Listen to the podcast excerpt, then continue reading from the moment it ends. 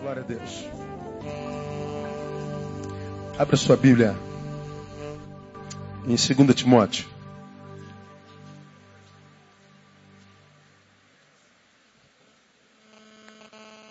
Capítulo 1. Versículo 15. Todos nós sabemos da dificuldade de ser gente e viver em sociedade desse tempo. E todos nós somos brasileiros e vivemos num país tomado por total injustiça, impunidades e tudo mais. E nós sabemos que nosso estado de, de sociedade em qualidade de vida cada vez se deteriora. Cada vez mais difícil manter a nossa sanidade. Tamanho a loucura que a gente vê impressa na sociedade pós-moderna. Vemos calamidades e violências e desgraças o tempo inteiro na televisão, morte é, e tudo mais. E esse estado de ser vai, vai, vai gerando em nós, como eu tenho pregado ao longo desses muitos anos, um estado de torpor, um estado de indiferença. Cada vez que a gente amanhece, em função da influência da maldade, produzida pela frieza que contamina os corações, nós vamos nos tornando cada vez mais indiferentes. As calamidades, as dores vão nos chocando cada vez menos. A gente já não se impressiona mais com mortes, com violências, porque já fazem parte do nosso cotidiano. É só mais um morto. É só mais um homicídio, é só mais uma violência. Ih, caramba, de novo, caramba. E a gente está almoçando, vê o assassinato ali e a gente diz, puxa vida, que pena. A gente continua comendo nosso hambúrguer, nossa batata frita. Essa, essa indiferença vai sendo gerada na gente tão devagar que a gente não percebe que ela vai tirando de nós parte do que nós somos em essência. Seres humanos, tirando de nós humanidade. Essa humanidade muitas vezes ela é tocada quando essa desgraça no meio da qual a gente vive acontece no nosso quintal. Porque enquanto nós somos só testemunhas, a gente tem aquela sensação equivocada de que isso não acontece com a gente. A gente tem a sensação que está acontecendo lá do outro lado. Até que acontece no nosso quintal. E quando acontece no nosso quintal, a gente diz, meu Deus, aconteceu comigo. Como como nós somos em número muito grande, acontece aparentemente em poucos quintais, não é? Mas o quintal de ninguém está livre disso. Por que, que eu estou falando sobre isso nessa manhã? A gente sabe o que, por exemplo, a mulher tem sofrido nesse, nesse tempo pós-moderno, enquanto violência, enquanto morte, enquanto estupro, enquanto agressão e tudo mais. E a gente sabe tudo isso até que a gente vê acontecendo no nosso quintal. Bom, essa semana eu estive fora da cidade, do estado, a semana inteira, ah, de segunda a sábado, e volto ontem e tomo notícia de uma desgraça muito grande acontecida bem perto de mim, de um diácono amigo de uma igreja vizinha, que tomado pelo descontrole e da crise no seu casamento, de uma mulher que se cansa de viver o que vive sem que ninguém soubesse, dá o grito de alforria, eu não aguento mais, e ela diz, eu quero meu divórcio. E nós vemos um diácono batista dando seis tiros na sua mulher. E não vi em jornal nenhum. E não é espanto algum, porque não dá para colocar todos os homicídios no jornal. O volume é tão grande, a miséria, a desgraça, a violência é tão grande, que não haveria mídia suficiente para divulgar todos eles. Agora, alguém do nosso círculo relacional, alguém com quem já trabalhei, alguém cuja vida já andou no equilíbrio e por muito tempo. Alguém que, porque perdeu o equilíbrio, gera uma calamidade tão grande, vitimiza tanta gente. Tanta gente. E, sobretudo, a sua própria pessoa, porque o que ele vive também é um tipo de morte. É como se tivesse acontecido no nosso quintal. E é impressionante como a violência contra a mulher se avoluma nesse tempo. É impressionante. A pós-modernidade me espanta. Talvez porque ela não me fascine tanto. Eu sou daqueles caras declaradamente caretas. Essa geração me apetece muito pouco. Já me peguei nas minhas crises, até mesmo lamentando por ser pastor nessa geração, você acredita? Talvez se eu pudesse escolher, eu seria pastor na geração de meus pais. Mas a minha vida não me pertence, a minha existência não me pertence, a tua não te pertence.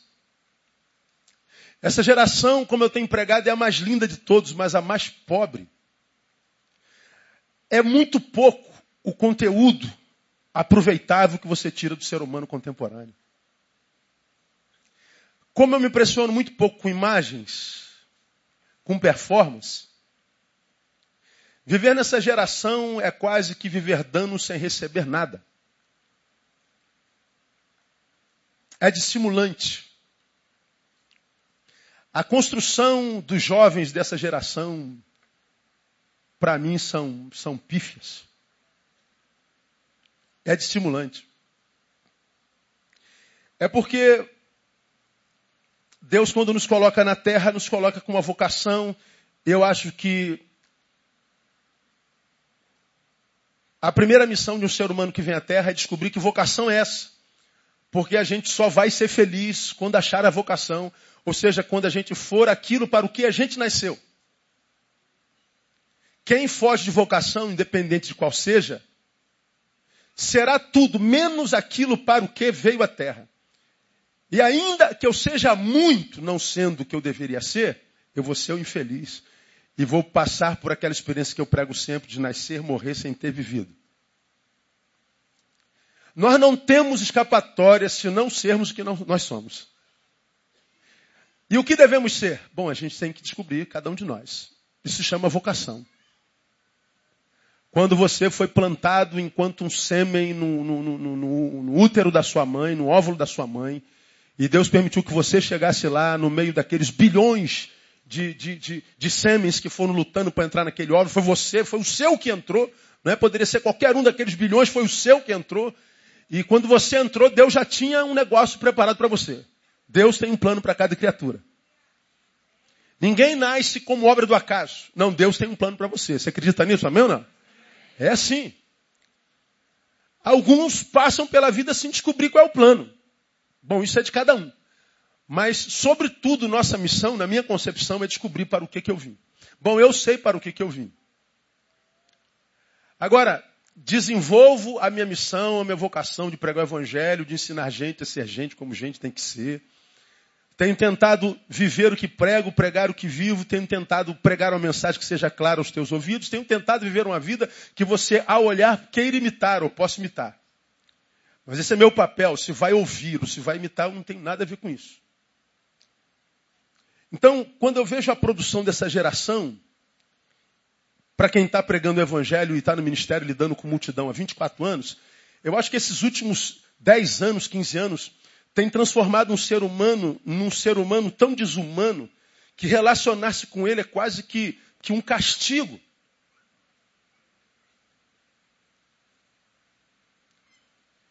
É muito frustrante. É pouco prazeroso e é quase nada recompensável. É impressionante. Tenho pedido a Deus para guardar meus, meu coração. Tenho pedido a Deus para me manter na vocação. Há momentos que eu acordo durante a semana que eu tenho vontade de fazer outra coisa. Tenho vontade mesmo de parar de trabalhar com gente. E eu não escondo essas verdades. Eu prego aqui, ó, publicamente, o mundo inteiro está ouvindo. Correndo o risco de ser apedrejado mal interpretado e tudo mais. Mas se a gente que vive em coletividade é, insiste em vender imagem para ser aceito e aplaudido, a gente cai naquela mentira. Eu prefiro a pedra que me jogam porque eu disse a verdade do que ser aplaudido por causa de uma mentira que eu disse. Então, quando eu vejo uma desgraça dessa acontecer no nosso quintal, e conhecendo a vida de quem cometeu essa desgraça, fica claro, mais do que claro, esse processo desconstrutivo, gradativo e ininterrupto que vem acontecendo nessa bendita sociedade, linda, mas vazia, que dentro da qual cabe qualquer desgraça. E essa desgraça gera um desgraçado que vai produzir desgraça aonde passa.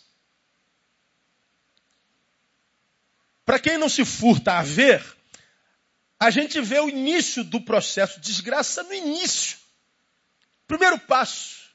Impressionante como é fácil ver como algumas pessoas começam um processo relacional, algum, algum projeto, alguma tomada de decisão que a gente vê, meu Deus, será que esse cara não está vendo que todos que caminharam nisso deram naquilo?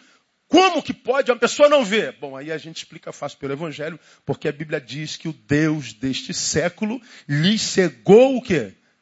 O entendimento. Então eu entendo quando a maioria não entende. Está longe de Deus. Então lhe cega o entendimento, que sobra são posturas carnais, decisões carnais, mundanas. O que sobra é um pedaço de carne, esse carne, essa carne deseja carne, é lógico. Então é fácil de explicar. Triste é ver que alguns dos filhos de Deus, que são formados na palavra, não conseguem perceber o start da coisa, como a coisa começa a adoecer. Bom, no início desse ano, é, eu tirei cinco meses de licença. Eu vi no final do ano passado, no segundo semestre do ano passado, o quanto eu estava ficando doente. Eu percebi que algo em mim startou. E aí eu disse palavras que não têm a ver comigo, eu tive reações emocionais que não têm a ver comigo, eu tive sentimentos de desânimo que não teve a ver comigo, eu tive uma postura com a palavra que não tem a ver comigo. Eu falei, pô, tá nascendo um Neil em mim que não sou eu. Que parada é essa, meu? Como quem de uma, diante de uma adversidade eu agi completamente diferente, como eu agiria, eu agia minha vida inteira. Não, isso não sou eu. Vi meus apetites mudando. Não, não sou eu. Eu vi algumas reações diante de algumas calamidades que não tem a ver com o Falei, não, que isso? Estou perdendo o controle de mim. Você está doido. Não vai me levar mesmo. Ah, não vai, essa geração não vai me sequestrar mesmo. Não vou permitir que se aloje no meu coração. A gente pode, como disse alguém, a gente não pode impedir que um, que um passarinho faça cocô na nossa cabeça. Mas que ele faça ninho, ah, isso a gente pode impedir. Então eu estou andando, estou vendo o, o, cocô do passarinho cair na minha cabeça. Falei, pô, não posso fazer nada. Agora, eu vi passarinho querendo fazer ninho na minha cabeça, no meu coração. Eu vi o startar do, de um processo de desconstrução neilística. Desculpa o neologismo. Eu falei, não, o Neil que eu sou, eu conheço e gosto de ser. Porque esse Neil tem andado e tem tentado andar na presença de Deus, tem encontrado prazer nele. Reuni minha família, fui conversar com meu pastor em Brasília. Conversei com os meus pastores aqui falei, eu preciso descansar. E porque eu tenho muito bons amigos e pastores amigos ao redor, falou, pastor, senhor sai quanto tempo o senhor quiser, a gente segura. Porque eu vi que startou um processo lento, imperceptível de desconstrução de mim mesmo. E é esse início de processo de construção é que eu não entendo como muitos de vocês não percebem que se iniciou. Que começa pela desconstrução dos apetites. Vai fenecendo o apetite espiritual e vai aumentando o apetite carnal. Alguns de vocês percebem isso e não startam, ou aliás, não interceptam esse processo imperceptível de desconstrução no início. Não, vocês vão mergulhando nas coisas da carne, nas coisas da carne, Aí vai, vai acabando o relacionamento com Deus, ministerial, amizades, vai acabando o namoro, o noivado, o casamento, aí tem que reconstruir outro e outro e outro, e aí se arrepende, aí olha para trás, viu a merda que fez, e aí tenta voltar, já não dá jeito, e pronto, cai num ciclo desgraçado de ser, e porque vive na pós-modernidade, tem que estar tá postando no Facebook o tempo inteiro que está feliz, tem que estar tá na igreja o tempo inteiro que continua bem, que não fez merda nenhuma, que está tudo legal. Pois bem, você absorve uma nova identidade, a mentirosa, e não sabe que absorver a identidade mentirosa é ter passado pela morte da essência. O teu eu verdadeiro morreu. Pô, cara, é simples de ver isso.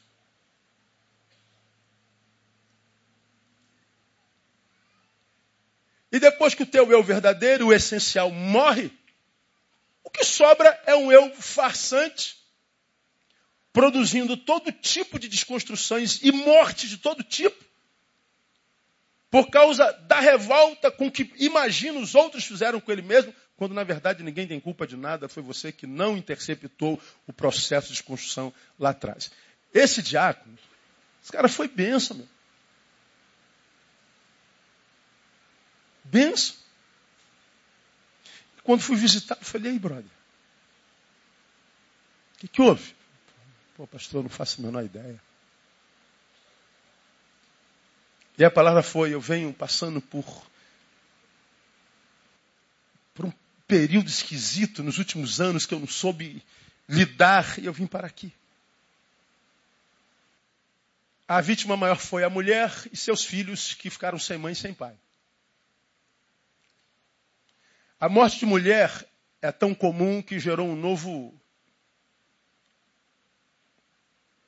uma nova, uma nova palavra.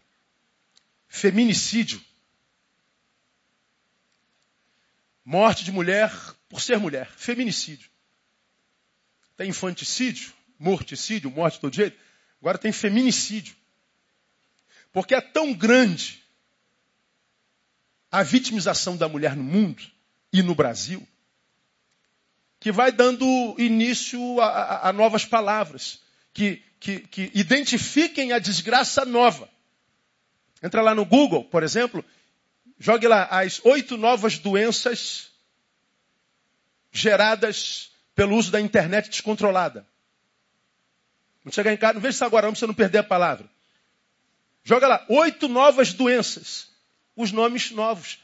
Porque as, as desgraças vão se avolumando as vitimizações humanas, as, os que vão vai desconstruindo o ser humano, vai, vai, vai sendo tão repetitivo, e novas nomenclaturas precisam ser construídas para se nomear a desgraça que nos mata e muitas vezes antes da morte física. Você tem uma ideia quando a gente fala de feminicídio?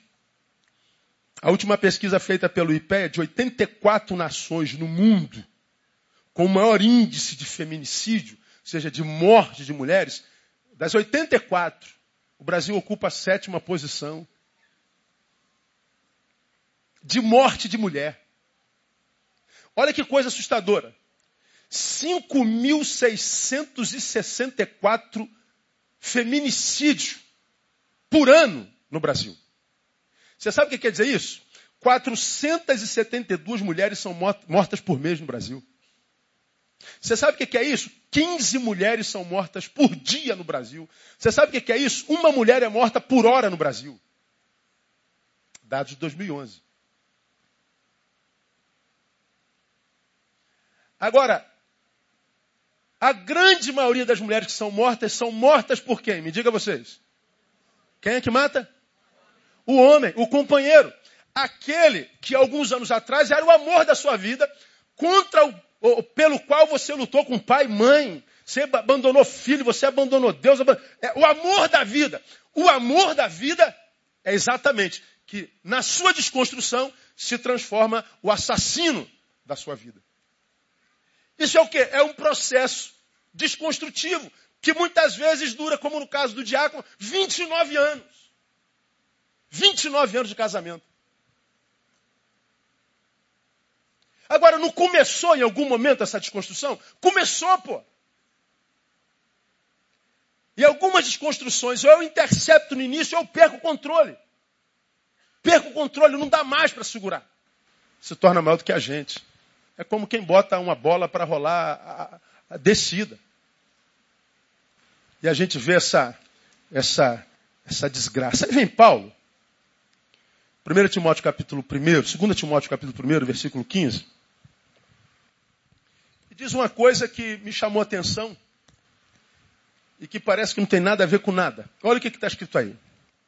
Bem sabes isto, que me abandonaram todos os que estão na Ásia, entre eles Fígelo e Hermógenes.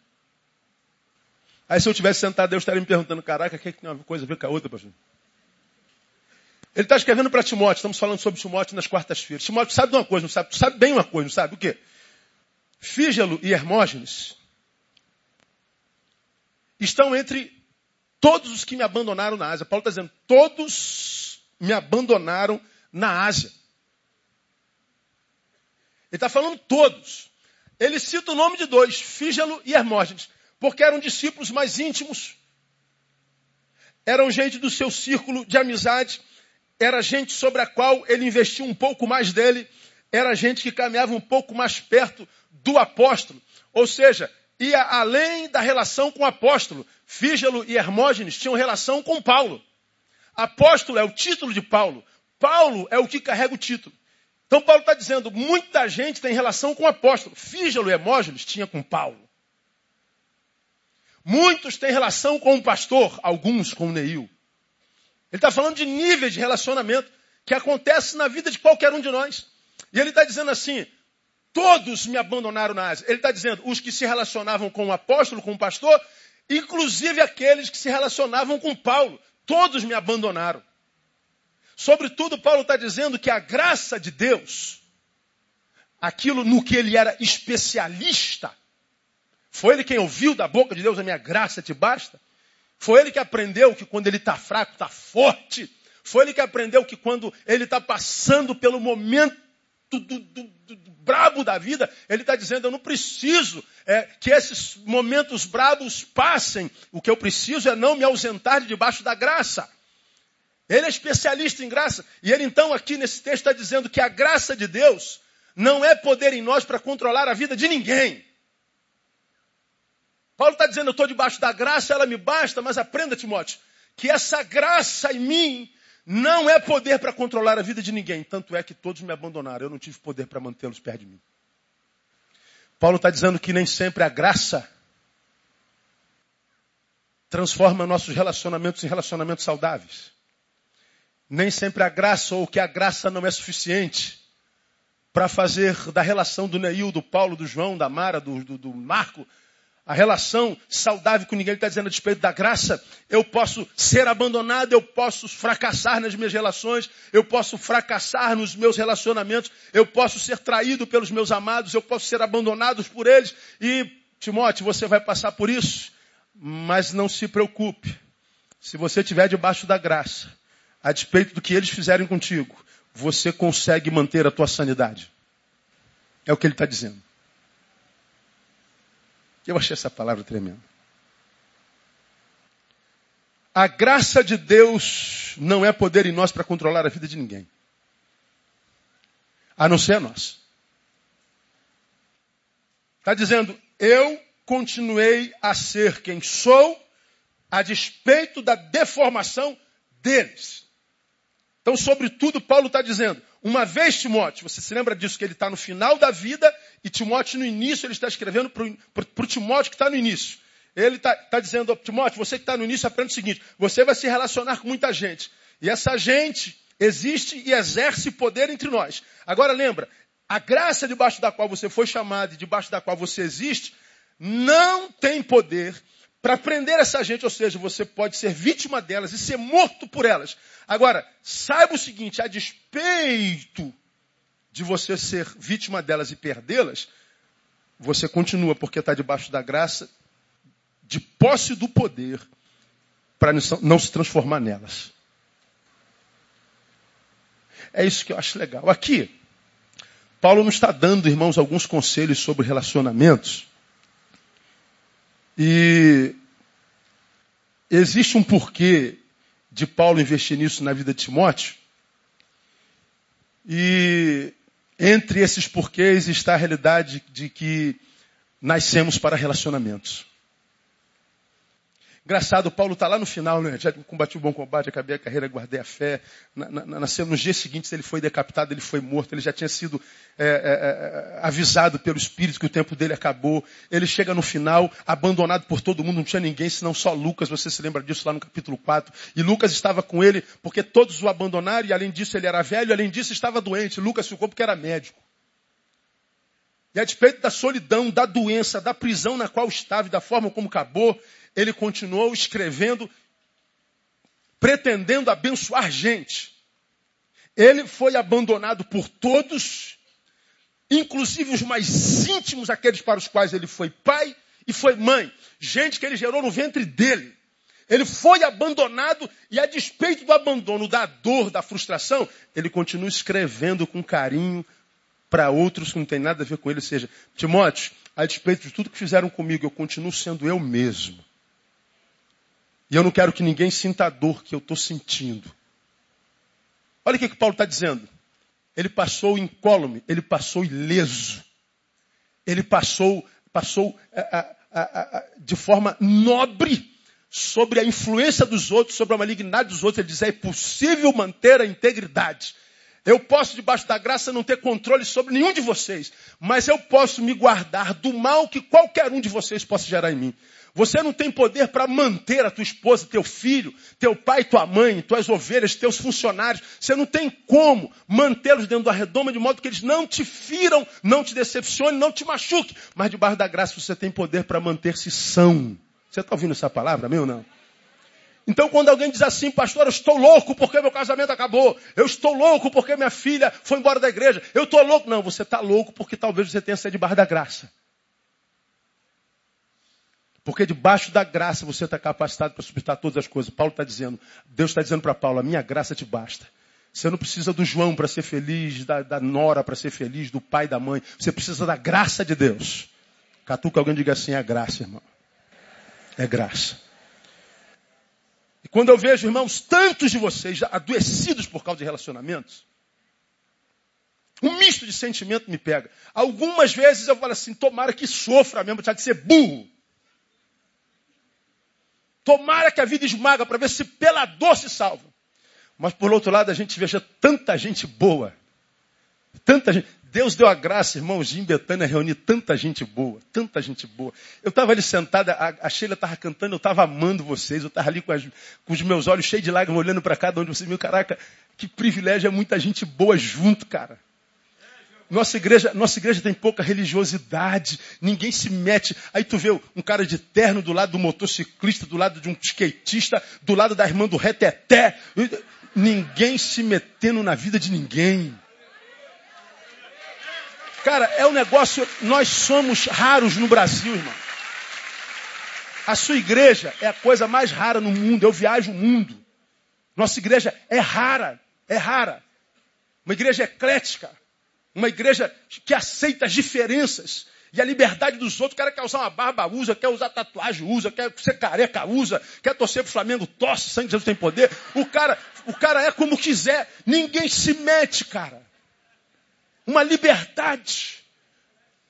Todo povo, tribo, língua e nação. Você se converte na tua tribo, no teu povo, na tua língua, na tua nação. E não precisa deixar o teu povo, a tua tribo, a tua língua, a tua nação. Você continua sendo na tua tribo, do teu povo, tua língua, só que de Jesus agora.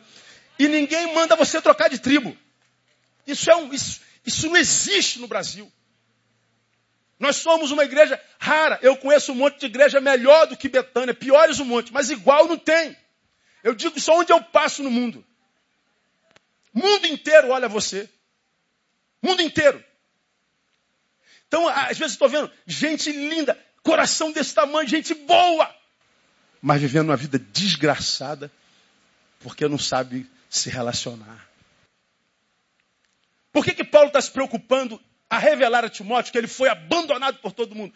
Porque ele sabe o quanto nós somos dependentes de relacionamentos. Nós nascemos para relacionamento. Foi lá no Éden que Deus olhou para Adão e disse assim: não é bom que o homem esteja. Logo, é muito bom que o homem esteja acompanhado. Agora, por causa da deformação do ser humano, embora estar acompanhado seja muito bom, eu preciso crescer e amadurecer para saber para quem eu vou me dar. Eu preciso estabelecer, porque o amor de muitos esfriaria, alguns princípios para que eu me relacione. Porque senão nos meus relacionamentos eu vou sendo deformado, deformado. E às vezes deformação é tão, tão que a pessoa não tem mais como se reconstruir, como diz o salmista, adoece sem que haja possibilidade de cura. E a gente vê pessoas sofrendo, fala, meu Deus, cara, gente boa demais. Não merecia estar passando por isso. Só está passando por isso por causa desse menino maldito que existe dentro dele, que não cresce nunca. Que não aprende nunca. Que já errou uma, duas, três vezes. Em vez de pegar esse erro e transformar a escola, ele faz pirraça. Como se pode salvar todo mundo? Paulo está dizendo: olha, Timóteo, eu aprendi a perder pessoas. Todos me abandonaram, eu não posso prendê-los junto a mim. O que eu posso é, debaixo dessa graça, guardar meu coração. Porque eu tenho gente preciosa ainda comigo, uma delas é você, Timóteo. Eu não quero que você passe por isso. Eu poderia, com toda razão, estar aqui amargurado por causa deles. Eu poderia, com toda razão, porque o amor que eu lhes dei não foi retribuído, eu poderia ser um homem azedo. Eu poderia, Paulo, porque fui lhes, é, Timóteo, porque fui lhes fiel e, e recebi infidelidade, eu poderia muito bem descontar em qualquer um.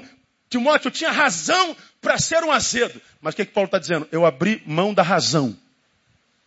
Quero ser um irracional. Porque eu prefiro ser chamado de idiota, porque fui traído e não paguei na mesma moeda, do que ser chamado de esperto, mas ter me transformado no meu algoz porque eu lhes paguei com a mesma moeda. Paulo está falando que a graça não entra no relacionamento. A responsabilidade é nossa. Então, se nós nascemos para relacionamentos, nós precisamos tomar cuidado com os relacionamentos que nós estamos desenvolvendo.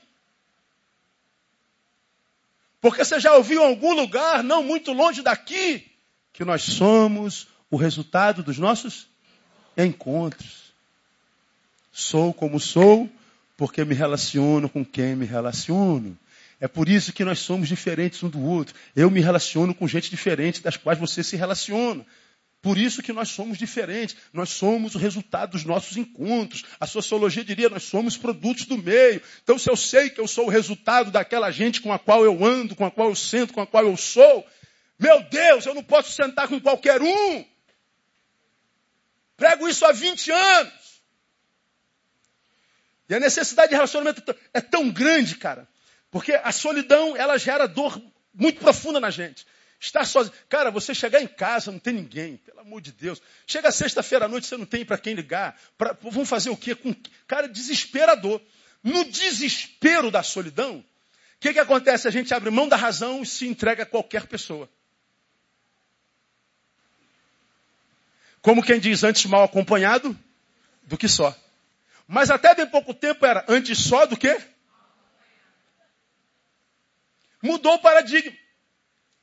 Aí, por incapacidade de se relacionar com a solidão, as pessoas vão construindo relacionamentos que, a despeito de serem relacionamentos, te manterão só, porque não tem nada a ver contigo. E são pessoas que serão coisas porque serão só um passatempo. Você já ouviu pregar sobre isso aí? Pastor, eu gosto muito meus amigos. A gente, pô, cara, a gente ri muito, pastor. Ah, quando estou com eles, o tempo passa rapidinho. Legal, o tempo passou. E você chegou do outro lado com o tempo já passado, é, mais enriquecido, mais empobrecido. Como é que foi? Não, não mudou nada. Então teu amigo é passatempo. Leva teu cachorro para passear. Brinca de dama com, uma, com a criança que está do teu lado. Porque se for para eu passar por pessoas e pessoas por mim, e depois de tantos anos eu continuar sendo a mesma porcaria de ser humano que eu fui, ou, ou pior, pior ser humano do que fui. Então, esse sorriso que você teve com seus amigos e esse passatempo nada mais foi do que devoradores de vida. E aí você chega do lado de cá depois de dois, três, quatro, anos, mais empobrecidos. Devia estar mais maduro, portanto mais rico. Porque a maturidade é, nos ensina a cometer menos erros. Talvez não nos ajude a acertar mais, mas menos erros ela ajuda a gente a cometer menos. Agora nós vamos passando por relacionamentos furtivos. E a gente vai se empobrecendo de vida. A vida fica com raiva da gente, porque na gente ela não é aproveitada. E a gente vai desperdiçando essa vida. E aí a vida vai se tornando minha inimiga, porque ela se deu a mim e eu não a aproveitei, eu não a valorizei. Eu a desperdicei com relacionamentos furtivos. Chega um tempo que a vida olha para a gente com raiva. Não gosto do Neil. A vida olha para o bronço, não gosta de você, bronço. Aí você fala assim: caraca, acho que o mundo está contra mim. Meu Deus, né? não é a vida que está contra você. E aí a gente pede novas oportunidades a Deus. Vamos dizer que Deus seja a vida. E aí, Deus abençoa teu filho. O que, que você fez com a bênção que eu te dei outrora? Eu joguei no lixo. Por que, que eu te abençoaria de novo? Cadê os teus projetos? O que, que você está fazendo no tempo da dor? Ah, eu estou revoltado mesmo, pastor, vou quebrar tudo. Então morra, miserável. Quebra tudo mesmo. Já está morto mesmo. Agora você poderia ser homem Fala assim, quer saber, pastor, eu vou parar de fazer besteira. E a partir de hoje eu vou fazer valer a pena a minha vida para a glória de Deus. Mas eu vou ser honesto, não é só para a glória de Deus, não, porque eu acredito que ainda tenho muita coisa para queimar na vida no nome de Jesus. Revolta não resolve a vida de ninguém. Quebradeira não resolve a vida de ninguém. É burrice. Paulo está dizendo, nós precisamos de relacionamento. Quando eu falo isso aqui, eu lembro de um filme chamado Náufragos. Quem, quem lembra de Náufrago? Tom Hanks. Trabalhava lá no Correio dos Estados Unidos, FedEx. O avião cai e ele para numa ilha sozinho. Único sobrevivente. Ele estava sozinho. Logo, logo, ele arrumou uma companhia. Como era o nome do companheiro dele? Wilson. O que, que o Wilson era? Uma bola. Quem você acha que salvou o náufrago? O Wilson. Por que o Wilson? Interação. O Wilson, no seu silêncio, fez menos mal ao náufrago do que alguns amigos que a gente tem que interagem. Náufrago é uma escola de vida que revela o quanto nós nascemos para relacionamento. Mas também o quanto relacionamento, embora uma necessidade, pode ser o meu algoz, pode ser o meu desconstrutor constante, perene, imperceptível, ao ponto de me transformar de um adorador num assassino. Então vamos aprender uma coisa. Por que, que alguns tem dificuldade de relacionamento por causa dessa falta de visão. Primeiro, respeito de si mesmo. Então, uma vez que eu preciso tanto de relacionamento, aprendamos uma coisa. Relacione-se, mas não faça do seu relacionamento a razão da sua vida. Eu devo me relacionar? Meu Deus do céu. Não é uma questão de escolha, é uma questão de necessidade. Eu preciso de relacionamento. Não é bom que o homem esteja só. É uma necessidade. Alguns têm dificuldade de entender isso, de acreditar nisso, porque já foram machucados demais. Então ele diz, eu não quero mais ninguém, não preciso de mais ninguém, porque relacionamento é só dor, então eu não preciso mais ninguém. Aí você se isola. Aí você, como eu, ainda tem um, um, um dado negativo. É tímido demais. Não é fácil para o tímido fazer amizade, fazer relacionamento. Tímido passa por antipático, tímido passa por metido, tímido passa por um monte de, de, de neuras e noias.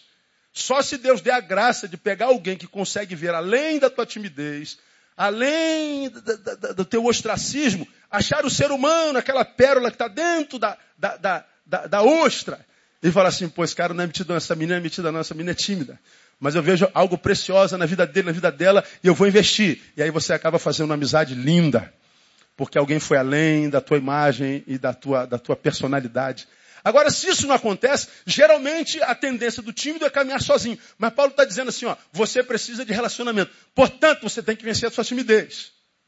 Você não vai fazer muitos amigos, pois ninguém tem muitos amigos. Quem tem muitos, engana-se.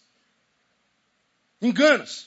Nós precisamos deles. Agora, uma vez que nós conseguimos fazer relacionamentos, nós não podemos fazer desse relacionamento a razão da nossa vida. Porque fazer isso do outro, da outra, seja esposa, filho, pai, mãe, amigo, a razão da nossa vida é tirar a coisa principal do lugar da coisa principal. E como você já ouviram em algum lugar, a coisa principal é fazer da coisa principal a coisa principal. Como é o nome da coisa principal? Tira Jesus do lugar, não, irmão. Tua relação primeiro tem que ser com ele, não com a tua esposa, nem com teu filho. Tua relação primeiro tem que ser com ele, não com teu pastor, nem com teu brother, tua, tua sister. Não, não, não. Tua relação primeira tem que ser com ele, porque senão você vai se lascar. Nesse tempo de congelamento de corações, o amor esfriado, o que mais se vê são pessoas carentes de afeto.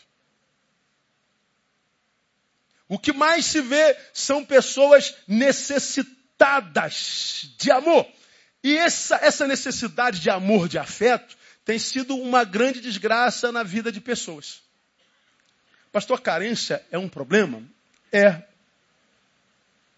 Vou te explicar por quê. Primeiro porque emoção e razão em nós estão intrinsecamente ligados. Não dá para estar tá bem racionalmente e ruim emocionalmente. Não dá para estar tá bem emocionalmente e ruim racionalmente. Emoção e razão estão intrinsecamente ligados. E se uma das duas adoece, ou seja, a minha emoção adoece, a minha razão ela, ela, ela padece.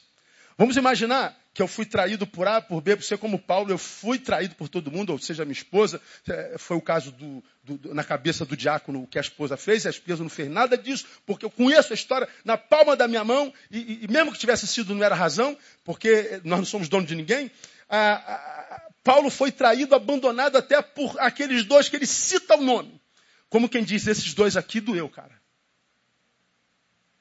Todos me abandonaram, inclusive, olha só, ele cita dois, os mais íntimos, aquele para quem você deu a tua casa, tu emprestou a tua cama para ele dormir, você matou a fome dele. Todo mundo abandonou, você abraçou, você comprou briga com o mundo por causa dele. Então você acredita que nele pode não haver nada, mas uma coisa, a gratidão. Então a única coisa que você espera é gratidão. E de quem que vem a maior facada? Daquele para quem você mais ajudou. Alguém já passou por isso aqui alguma vez na vida? Quem não passou, espere, vai passar. Se é que você abençoa alguém. Se não abençoa ninguém, fica tranquilo.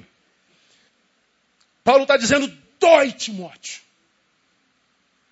Essa traição, ou seja, a ausência do retorno no investimento, gera na pessoa carência, frustração, amargura, ira, ódio. E o pior, Amargura, ira, ódio, mágoa são sentimentos racionais, ou seja, ele tem razão de sentir, mas a despeito da razão de sentir em função do fruto não colhido, ele está adoecido nas emoções. Pois bem, quando a gente se relaciona com essa carência, com essa, vou chamar de fome afetiva, está de posse de fome. Quem está com fome não pensa direito. Eu duvido que você passar três dias sem comer nada, você começa, consegue pensar direito. Quem é militar aqui já fez curso de selva. Quem é militar aqui já passou aí pelos cursos que a gente passa na brigada, na naval, essas paradas todas aí. E você passa fome, você fica meio louco. Você perde o raciocínio. Ninguém consegue raciocinar com fome. Só que eu estou falando da fome biológica, né? Agora, você acha que a fome emocional não embota, não embota a razão? Escuta o que eu estou falando para você. Eu estou falando que relacionamento é indispensável. Mas se você vem de relacionamentos extremamente traumáticos, é possível que você tenha carência afetiva. Essa carência é fome. E por causa da carência afetiva, a sua razão não está 100% das suas forças. Você precisa pensar mais ainda quando entrar no novo relacionamento. Aí aqui, vai alguns exemplos. Você acabou um casamento traumático aqui, começou outro logo ali. Ó. Foi infeliz aqui, 100% de chance de ser infeliz ali de novo. Por quê? Acabei um namoro aqui, comecei outro ali. Acabei um trauma aqui, não vivi nem um luto. Porque morreu um relacionamento. Tem um momento do luto. Só que você, menino, menina, não aguenta sofrer dor, luto. Quer logo acabar o luto. Aí você usa um outro ser Lembra que alguém pregou aqui uma vez? Você está com dor de cabeça e procura a Neusaldina. Teu noivo, dor de cabeça. Foi e deixou dor de cabeça. Então tu procura um outro irmão, João da Silva Neusáldico. Maria da Silva Neosáudica. É Neuza. Aí você diz, caramba, agora eu achei a mulher da minha vida. Mais gostosa que aquela, mais bonita que aquela, mais inteligente que aquela, mais maravilhoso que aquele, mais forte que aquele, mais rico que aquele. Eu agora! Ele é tudo, ela é tudo. Por que, que ele é tudo, ela é tudo?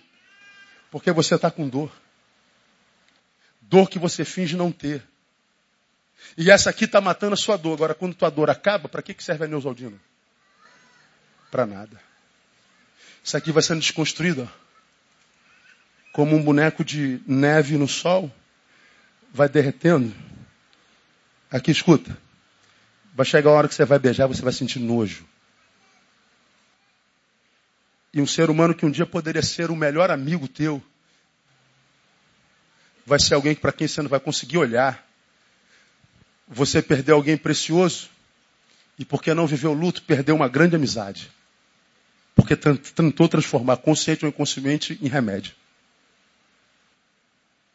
Todo dia eu vejo isso. Um amigo me traiu, e aí eu finjo que o outro é meu melhor amigo. Me decepcionei nessa igreja, nesse pastor safado, eu fui para outro pastor. Esse pastor é um anjo. Essa igreja não tem amor, essa aqui tem amor. A gente só está trocando aquele a quem a gente usa. Ou aquele para quem a gente foge. Queremos, como meninos, provar para outro o quanto ele se equivocou me abandonando. Vou postar para você como é que eu estou feliz sem você. Você não tem que provar para ele, você tem que provar para você. Porque essa necessidade imperiosa de competir o tempo inteiro só, só, só mostra o menino que há em nós. Porque quem já se alocou emocionalmente e já se conhece, sabe que não precisa provar mais nada para ninguém. Não tem que ficar competindo o tempo inteiro. Não tem que estar tá respondendo qualquer coisa, não tem que estar tá dando satisfação de nada. Você já está bem consigo mesmo porque você está bem com Deus.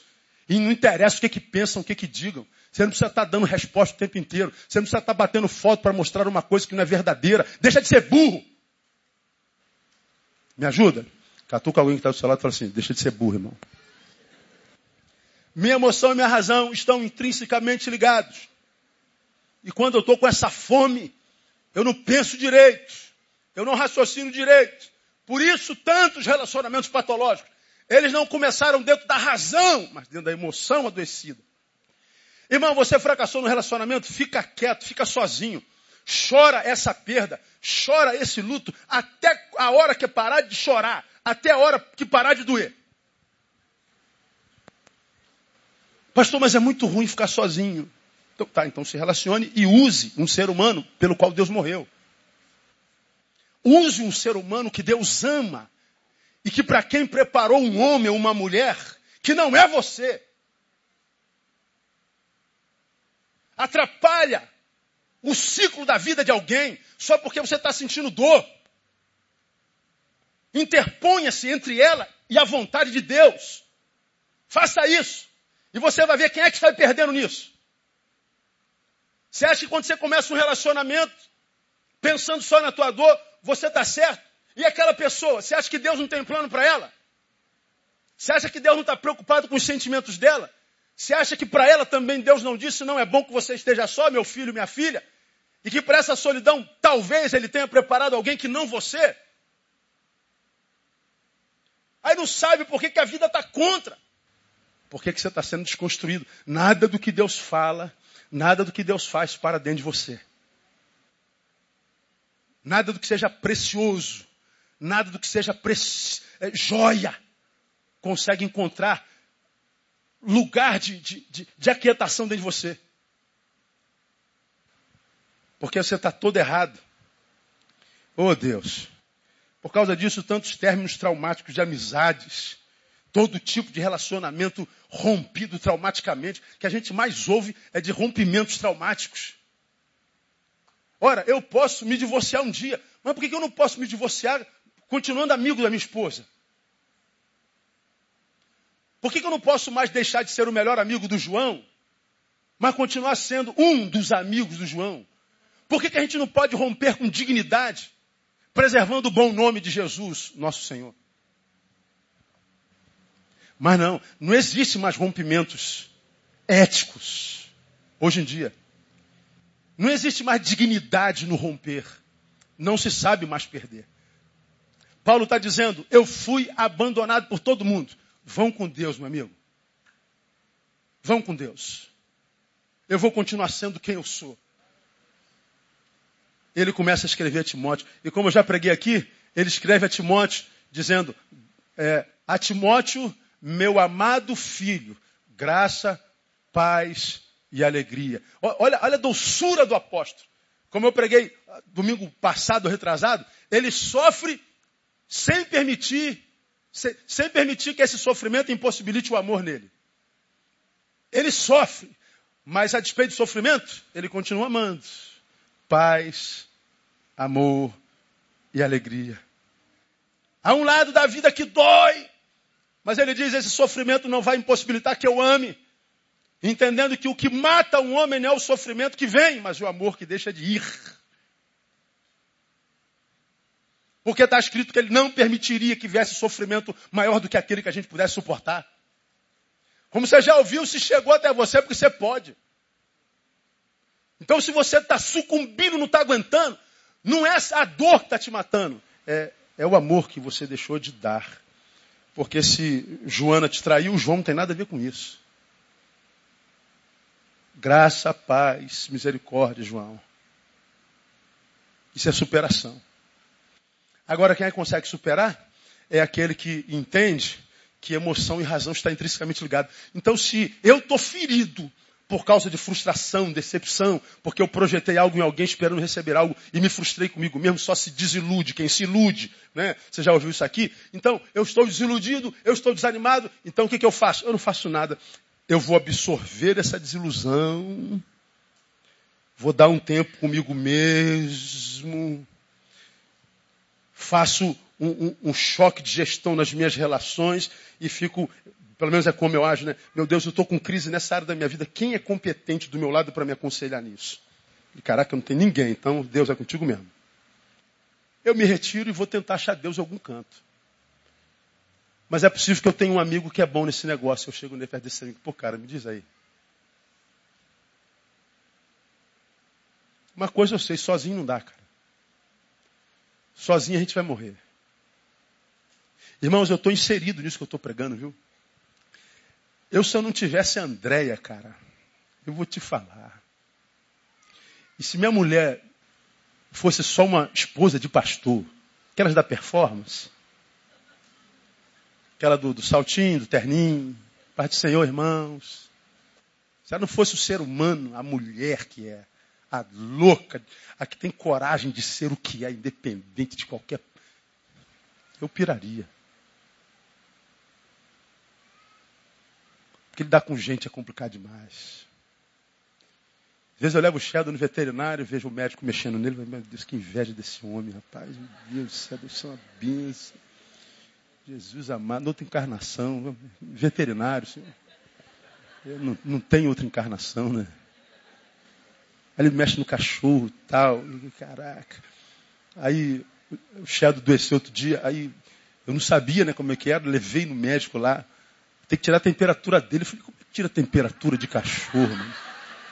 Vai botar na boca. Nada, bota no ânus do cachorro o termômetro. Eu falei, que isso, cara? Não é aqui, seu Neil. Ah, é? é? Então, manda ver, né? Aí eu falei, caramba, cara. Mas ainda assim é melhor, né? Ser veterinário. É trabalhar com gente é complicado demais, irmão. É muito, é muito desestimulante. Nessa geração, a gente não colhe nada, cara. A gente não tem nada em troca. Eu acho que é por causa disso que os pastores mercenários estão brotando com tanta, com tanta eloquência, porque a única coisa que eles podem tirar é dinheiro. Mas aí, na verdade, também estão deixando de ser quem são, porque se quer ganhar dinheiro, irmão, vai roubar um banco, ou então vai estudar bastante para trabalhar no mercado, sei lá. Porque se pretende ser pastor, esquece o negócio de ser rico. É também uma vítima do sistema. Agora, se você quer manter-se quem você é, equilibrado, meu irmão, é um negócio de maluco. Então, meu querido, lembra, relacione-se. Você não pode abrir mão de relacionamento. Não opte pela solidão, porque essa solidão vai te carcomer por dentro. Andar só não é uma boa decisão. Mas, pastor, eu sozinho não me machuco mais, mas também não recebe mais um abraço.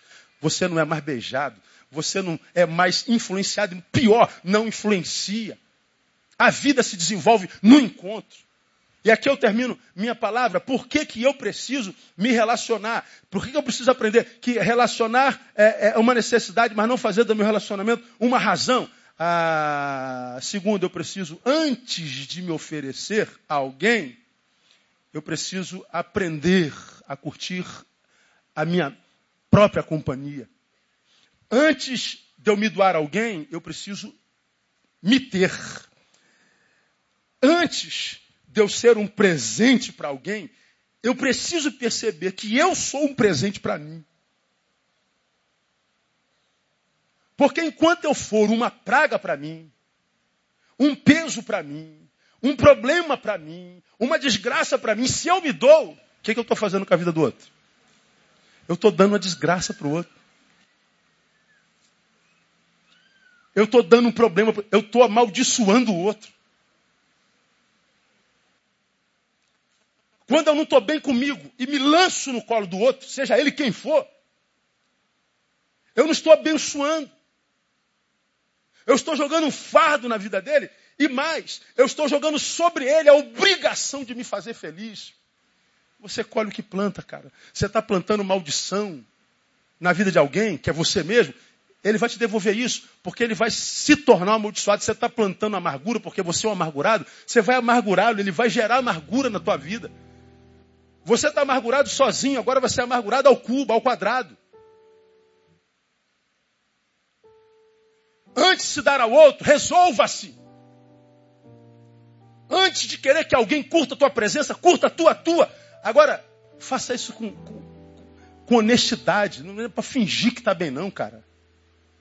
Se tu está mal, entra no teu quarto e chora, irmão. Diga para Deus a porcaria que você é, está sentindo ser. Para de ficar fingindo que está tudo bem.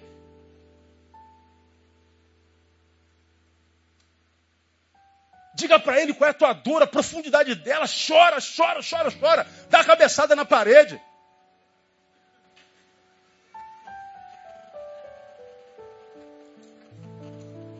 Porque é um texto na palavra que ele diz que ele colhe as nossas lágrimas.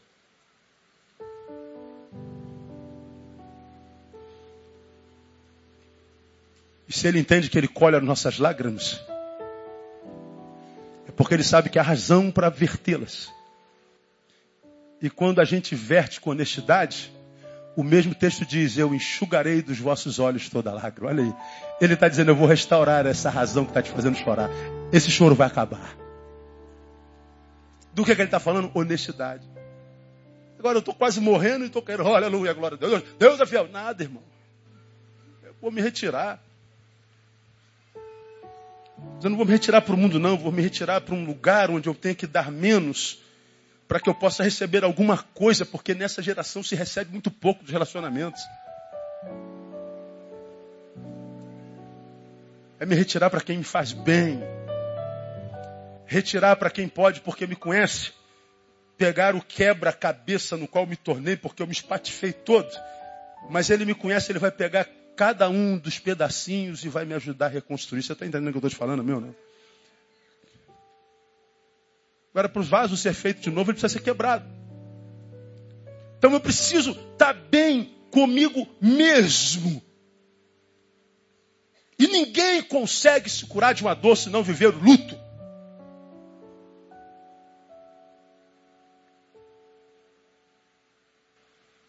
Senão vai se meter em projetos que no momento parecem extremamente pertinentes, mas que não vão te levar a lugar nenhum. Lugar nenhum. Você vai ver que no final o que você queimou foi só forças, oportunidades, perdeu tempo em projetos que não te levariam a lugar absolutamente nenhum. E a gente só pode se curar mergulhando, irmão, mergulhando em nossa interioridade, ampliando o diagnóstico de nós mesmos e vermos honestamente como nós somos ou como nós estamos. Talvez não interesse para você, mas eu sei que eu sou referência para alguns de vocês nesses cinco meses, irmão. Eu, eu, eu vivi cinco meses de ociosidade. Grande parte de vocês não entendeu. Alguns escreveram: o pastor me abandonou. Alguém me escreveu um só. Não estou aqui para ser pastor de um frouxo. E você acha que perder uma ovelha como você é alguma coisa? Rapaz, merda, irmão. Ah, porra. Diabo que te carregue. Quando eu me retirei, eu mergulhei totalmente na ociosidade. Não quero fazer nada para ninguém. Faço para pessoas há vinte e tantos anos, minha vida inteira. Como pastor, mas antes de pastor já trabalhava muito na igreja. Quem está aqui, quem me conhece desde moleque sabe da minha vida. Adolescente eu já pregava, eu fui líder de jovens com 14 anos de idade, 15 anos de idade. Precoce em tudo. Vivo mais para os outros do que para mim. Cansei. Amo o que faço, amo ser o que e como sou.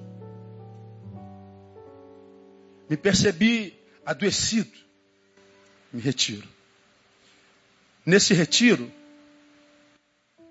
me esquecendo de pessoas, portanto, voltado para o Neil, para o nosso eu de quem nós nos esquecemos frequentemente. Frequentemente.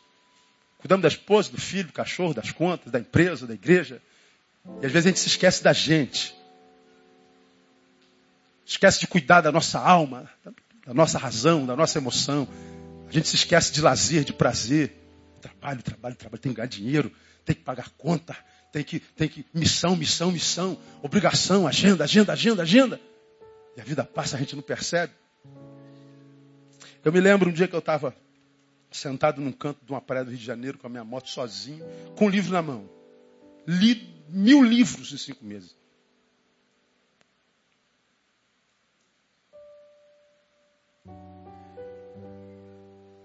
E o último livro que eu li antes de voltar foi o livro que eu li em 1997 que salvou a minha vida, que é Alma Imoral. Nunca falei o nome desse livro aqui. Pela primeira vez estou falando, pode anotar aí e ler. Alguns de vocês lerão e não entenderão nada. Volte a página e leia de novo. Newton Bonder. Que fala sobre a moralidade do corpo, mas da imoralidade da alma.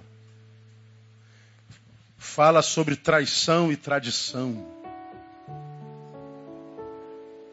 E fala da supremacia da traição sobre a tradição. Só que quando a gente ouve a supremacia da traição sobre tradição na nossa cabeça, porque já tem uma verdade constituída, parece esquisito, mas não, ele, ele, ele só diz o seguinte: Vem cá.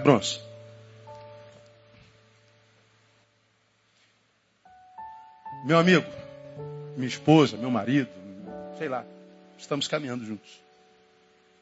Estamos nos abençoando mutuamente, estamos crescendo juntos por alguma razão, por algum problema na vida do Bronson, o Bronson foi ficando para trás. Pode vir, Bronson. Vem devagarinho. O Bronson foi ficando. Eu estou indo. Aí eu paro vejo que a gente tem se afastado. A gente já não tem estado mais juntos. Bora, Bronson. E o Bronson não se esforça. Vem, Bronson. O Bronson tem uma forma de lidar com os seus problemas ou se entregou a eles. Eu não. Aqui se estabelece uma crise relacional, existencial, portanto. Caraca, é meu amigo, é meu. O que, que eu faço? Tradicionalmente, eu volto e vou caminhando devagarinho. Não é altruísta isso? Eu estou ajudando meu irmão a caminhar. Mas ao mesmo tempo que eu ajudo meu irmão a caminhar, eu retardei a minha evolução. Não retardei? Eu não sei por que razão ele está lá. Pode ser preguiça, pode ser mudança de valores, sequelas. Talvez as mesmas pelas quais eu passei, só que eu, eu tinha um alvo. Eu tenho um destino. E eu estou entre o meu destino e a minha vida e a vida de um semelhante. Aí Newton Bond diz assim: Você vai trair de qualquer jeito, Neil. Como? Se eu for embora, traí meu amigo. E se eu voltar? Eu me traí.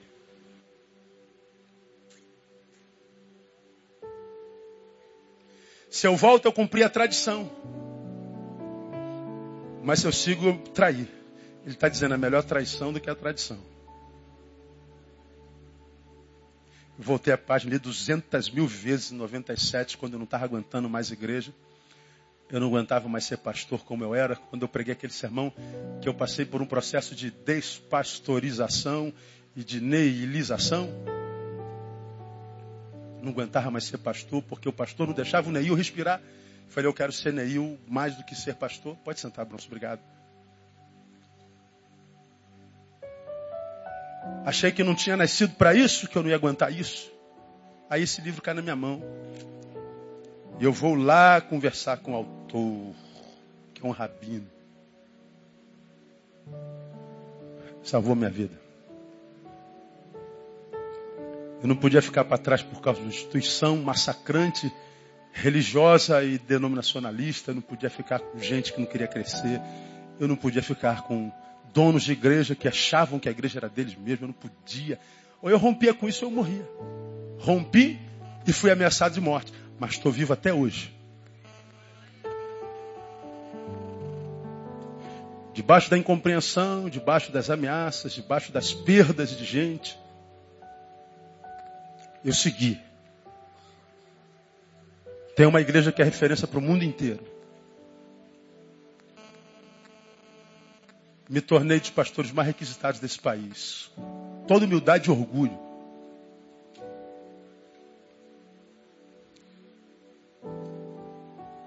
E me torna alguém quando olho para aquele cara do espelho e digo assim, cara, eu gosto de você. Que passa por crises hediondas. Vontade de largar ministério muitas vezes. mas que não faço porque eu tenho liberdade e coragem para dizer dos meus sentimentos. Prefiro ser apedrejado porque disse a verdade do que ser aplaudido por causa da mentira. Talvez alguns homens não entendam, Deus entende. Deus trabalha com o intento do coração. Então, meu irmão, se Deus me deu essa palavra, essa mãe trouxe alguém para ouvir isso aqui. Você só tem uma vida para viver. Você não cai no engodo do espiritismo. Ah, vou voltar de novo. Você só tem uma vida. Não dá mais para perder tempo com relacionamentos furtivos que nos furtam de nós. Com gente que não te aproxima de Deus, pelo contrário, te afasta dele, dizendo que isso é evolução. Relacionando com gente que porque estudou um pouquinho se imagina sábio, quando na verdade é só bem informado. Porque o sábio não se revela pela quantidade de informação que tem, mas pelo uso que faz dela. E qualquer sabedoria que usada não me aproxime de Deus, que é a fonte de todo saber, que é Deus, não é sabedoria de Deus, é sabedoria humana, terrena, animal e diabólica. Então faça uma gestão, um choque de gestão relacional. E entendo o que Paulo está dizendo. Me abandonaram, ele está dizendo assim, não mudou nada, Timóteo. Aprenda a perder gente. Porque é inevitável na nossa história. Agora lembra por último. Uma bananeira, depois que dá fruto, para ela dar fruto de novo, o que, é que a gente tem que fazer com ela? Corta ela. Meu Deus, não faz isso com a pobre coitadinha, não. Você está arrancando tudo. Ela está perdendo para poder ganhar tudo de novo. É como a semente. É o grão de mostarda. Se você não perder, como eu preguei outro dia, você não ganha. Aquele que perder a sua vida por amor de mim do Evangelho, achá-la. Agora, aquele que quiser ganhar a sua vida, perdê-la. Então, meu irmão, o que faz a gente ganhar é o desenvolver a capacidade de perder. Se esse perder é para a glória de Deus. Então, que Deus abençoe vocês, que Deus lhe dê entendimento para digerir essa palavra, que Deus lhe dê a graça, irmão, de, de, de, internalizar os valores do reino, porque são imutáveis, para que a vida, se ainda não se transformou, se transforme numa vida que vale a pena. E você que está começando um relacionamento agora, não entra numa de enraizar esse negócio se você não tem sentimento para isso. E se tem, mas é produto de, de, de, do fracasso de outro, você não está com a tua razão no lugar. Você não pode acreditar na tua razão completamente. Vai se frustrar mais uma vez. Quem se frustra muitas vezes para de crer, perde a esperança. Deus nos abençoe e nos ajude a aplicar essa palavra no nosso coração. Recebe essa palavra como vinda dele? Um aplauso dele bem forte. Vamos ficar em pé. Vamos embora. Aleluia.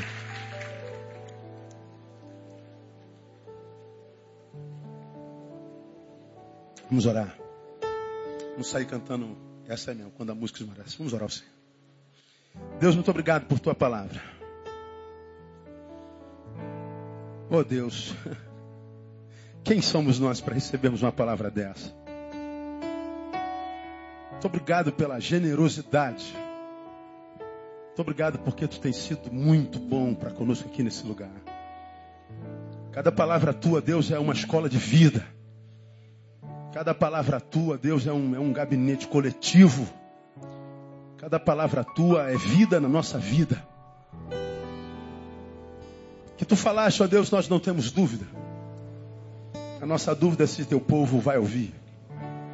Mas aos que ouvirem, Deus, eu te peço, torne-te parceiro.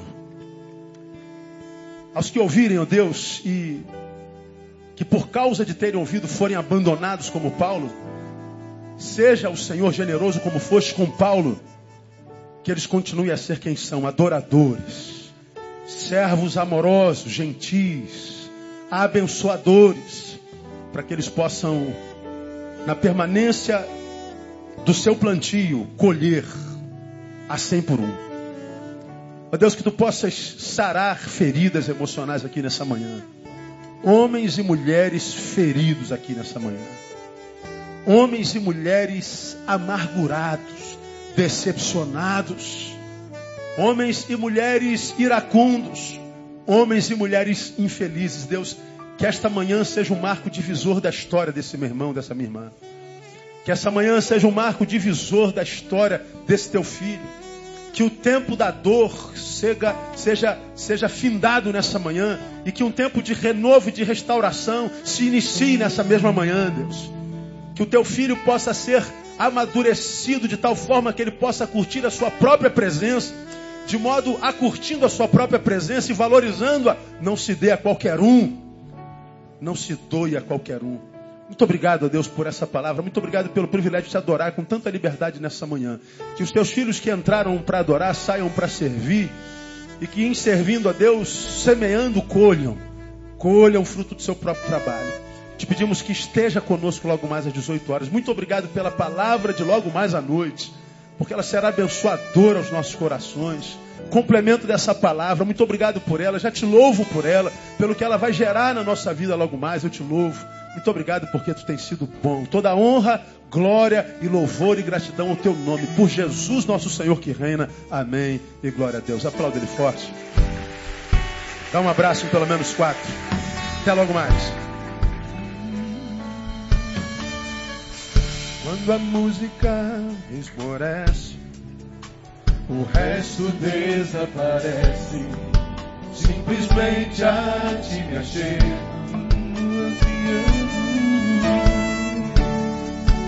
Ansiando oferecer algo de valor